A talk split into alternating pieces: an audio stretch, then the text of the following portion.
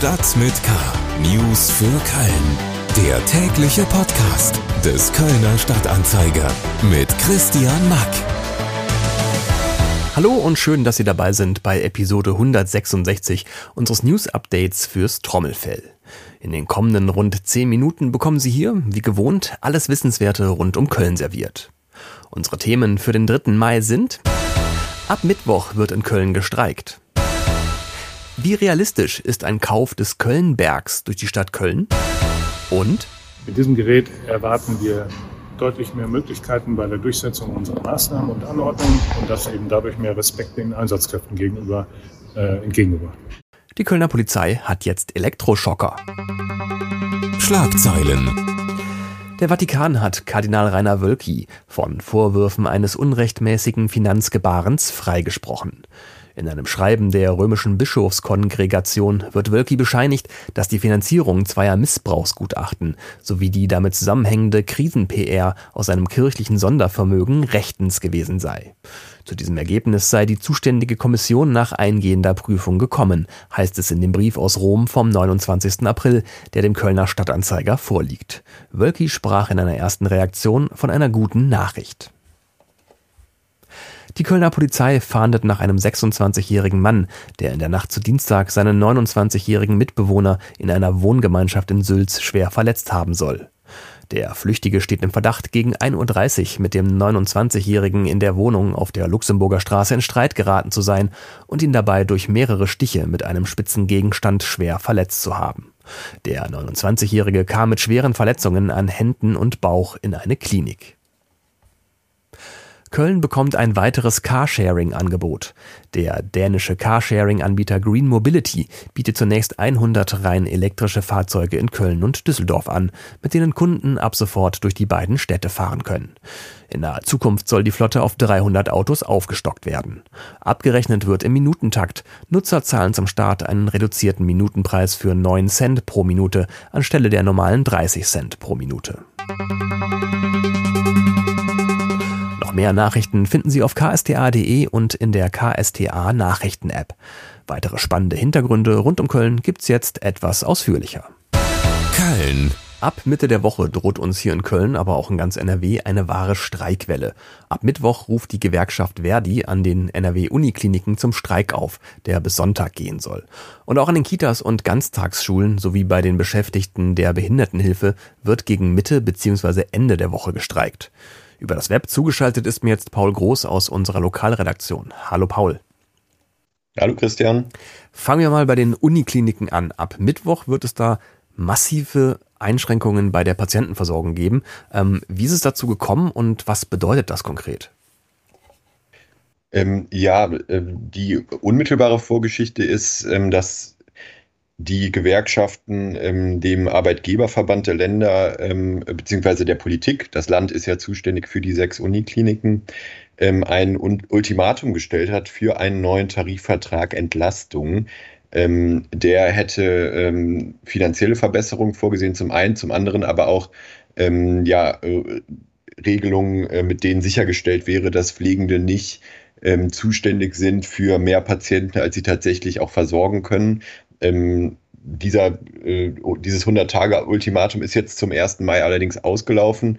Ähm, aus Sicht der äh, Pflegerinnen und Pfleger hat sich ähm, nichts getan. Ähm, es gab hier und da mal lose Gesprächsangebote, aber nichts Konkretes und deswegen geht es jetzt ähm, in den äh, tatsächlichen Streik. Ähm, heute früh hat mir ein Pfleger der Kölner Uniklinik ähm, geschrieben äh, zu dem Thema, und äh, sagte, die Politik hat es versäumt. Mehr als leere Phrasen und Schulterklopfen kam nie bei uns an. Wir können und wollen keine leeren Versprechungen mehr hören. Deswegen ist der Streik für einen starken Tarifvertrag Entlastung eine starke Gelegenheit. Wir brauchen nun aber auch die Solidarität der Kölnerinnen und Kölner. Ähm, das fordert er also auch nochmal sehr explizit ein. Ähm, und die Vorgeschichte, die große Vorgeschichte ist natürlich ähm, der äh, Pflegenotstand in Deutschland insgesamt, ähm, aber auch die Corona-Pandemie, äh, in der die Pflegenden nochmal massiv und zusätzlich unter Druck standen und äh, ja eben nicht die Wertschätzung erfahren haben, die sie sich gewünscht hätten. Ich habe eine Doppelfrage gestellt, ich merke selber, war blöd, aber ähm, ich, ich schiebe sie nochmal nach. Ähm, was bedeutet das jetzt konkret für Patientinnen und Patienten an der Uniklinik in Köln zum Beispiel? Ähm, ja, das bedeutet, dass viele, viele Operationen verschoben werden müssen. Die Uniklinik Köln hat jetzt ähm, mit den Gewerkschaften einen Notdienst ähm, vereinbart, äh, sodass das Allernötigste äh, sozusagen weiterlaufen kann und ähm, die Patienten, die jetzt äh, lebensnotwendig äh, Versorgung brauchen, äh, die natürlich auch bekommen. Aber ähm, alles, was irgendwie verschiebbar ist, was nicht unbedingt sofort passieren muss, wird jetzt auch verschoben. Ähm, und das wird sich natürlich auch über Wochen und Monate jetzt noch auswirken, ähm, dass nun äh, gestreikt wird. Außerdem müssen wir uns in Köln noch auf Streiks in Kitas, Ganztagsschulen und äh, in der Behindertenhilfe einstellen. Ähm, wie ist denn da der Zeitplan und welche Einrichtungen sind da eigentlich betroffen? Für Mittwoch äh, rief Verdi an Kitas und Ganztagsschulen im Rahmen von Tarifverhandlungen zum Streik auf. Das betrifft äh, in Köln dann die städtischen äh, Kitas vor allem. Ähm, da äh, wird also gestreikt und am Donnerstag ist ein Streik der Beschäftigten der Behindertenhilfe geplant. Das äh, kommt also auch noch hinzu. Paul Groß aus unserer Lokalredaktion mit einem Überblick über die Streiks an Unikliniken, Kitas, Ganztagsschulen und der Behindertenhilfe ab Mittwoch bzw. Donnerstag. Alle Infos dazu finden Sie auch auf ksda.de. Immobilien Arbeitslosigkeit, Prostitution und Drogen. Das sind einige der Probleme, von denen man immer wieder in Zusammenhang mit der Hochhaussiedlung Kölnberg in Meschenich hört. Gestern hatten wir es in den Nachrichten. Von der CDU bzw. von deren Landtagsabgeordneten Oliver Kerl kam der Vorschlag, die Stadt Köln könne doch durch den Kauf des Kölnbergs versuchen, auf die Lage dort stärker Einfluss zu nehmen, um die Probleme dort in den Griff zu kriegen. So schnell wie die Idee gekommen war, gab es auch direkt Kritik an ihr. Alles nur Wahlkampfgetue, hieß es schnell. Über das Netz zugeschaltet ist mir jetzt Oliver Görz aus unserer Lokalredaktion. Hallo Oliver. Hallo, hallo. Ist es denn überhaupt möglich, dass die Stadt Köln hier eingreift? Ähm, wem gehören denn die Wohnungen des Kölnbergs überhaupt? Ja, möglich ist natürlich alles. Ne? Also dafür müssten die Wohnungen natürlich auch zum Verkauf stehen. Die äh, Stadt Köln müsste mit äh, den Eigentümern natürlich in Verhandlung treten und das sind relativ viele.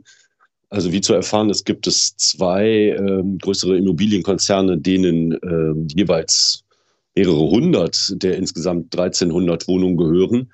Und dann gibt es dann noch ungefähr so irgendwas mit 300 bis 400 äh, Wohnungen, die gehören äh, einzelnen Menschen, die zum Teil auch in den Wohnungen wohnen. Mit all diesen Eigentümern müsste die Stadt äh, verhandeln, um den kompletten Kölnberg äh, zu kaufen. Das ist natürlich äh, ein gehöriges Stückchen Arbeit. Okay, wie realistisch ist es dann äh, am Ende wirklich, dass der Kölnberg zur Stadt Köln geht? Ähm, naja, also sagen wir mal so, die Verhandlungen sind, die dürften schwierig werden, wie dargelegt. Äh, es ist äh, jetzt nicht unrealistisch.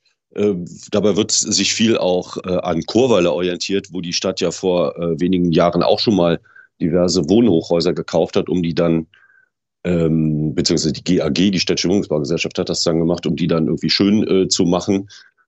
Ähm, da hat das ganz gut funktioniert. Ähm, es ist, wie gesagt, schwierig, aber unmöglich äh, ist es nicht. Es gibt Leute, die sagen, na ja, wenn die Stadt schon mal anfinge, äh, wenigstens einen Teil dieser Wohnung zu äh, kaufen, dann könnte sie ja, dann hätte sie da sozusagen schon einen Fuß in der Tür und deswegen solle sie das äh, angehen. Also Fazit ist, es ist schwierig, aber nicht ausgeschlossen.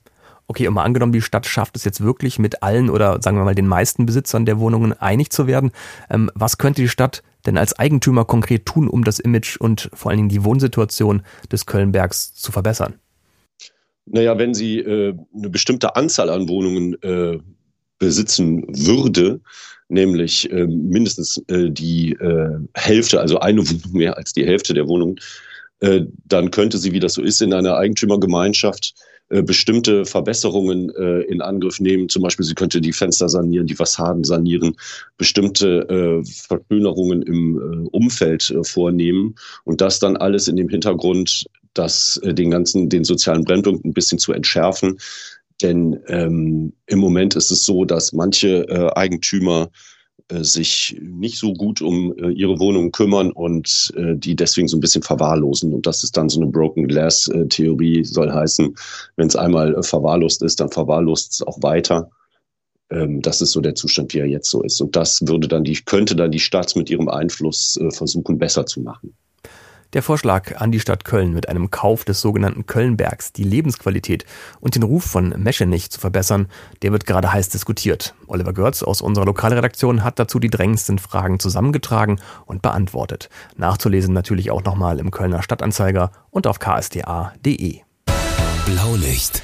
Seit Anfang der Woche ist auch die Polizei in Köln mit Elektroschockern, sogenannten Tasern, unterwegs. Zumindest einige Streifen haben die knallgelben Taser schon am Holster und äh, die Dinger sollen der Polizei ein weiteres sogenanntes Zwangsmittel unterhalb des potenziell tödlichen Levels der Dienstwaffe an die Hand geben. Wie die Dinger funktionieren, das hat uns Polizeidirektor Martin Lotz erklärt. Das Gerät ähm, verschießt aus der Front zwei Pfeile auf eine Person und darüber wird der Impuls, der Elektroimpuls übertragen. Darüber hinaus gibt es auch die Möglichkeit, dass hier eine Lichtbrücke erzeugt. Auch damit kann man ähm, Schmerzen verursachen ähm, für kurze Zeit. Also Schmerzen erzeugen, Personen überwältigen und nicht in Lebensgefahr bringen, das ist zumindest das Ziel mit den Tasern. Im Idealfall sollen die Teile aber gar nicht erst zum Einsatz kommen müssen, sondern abschreckend wirken.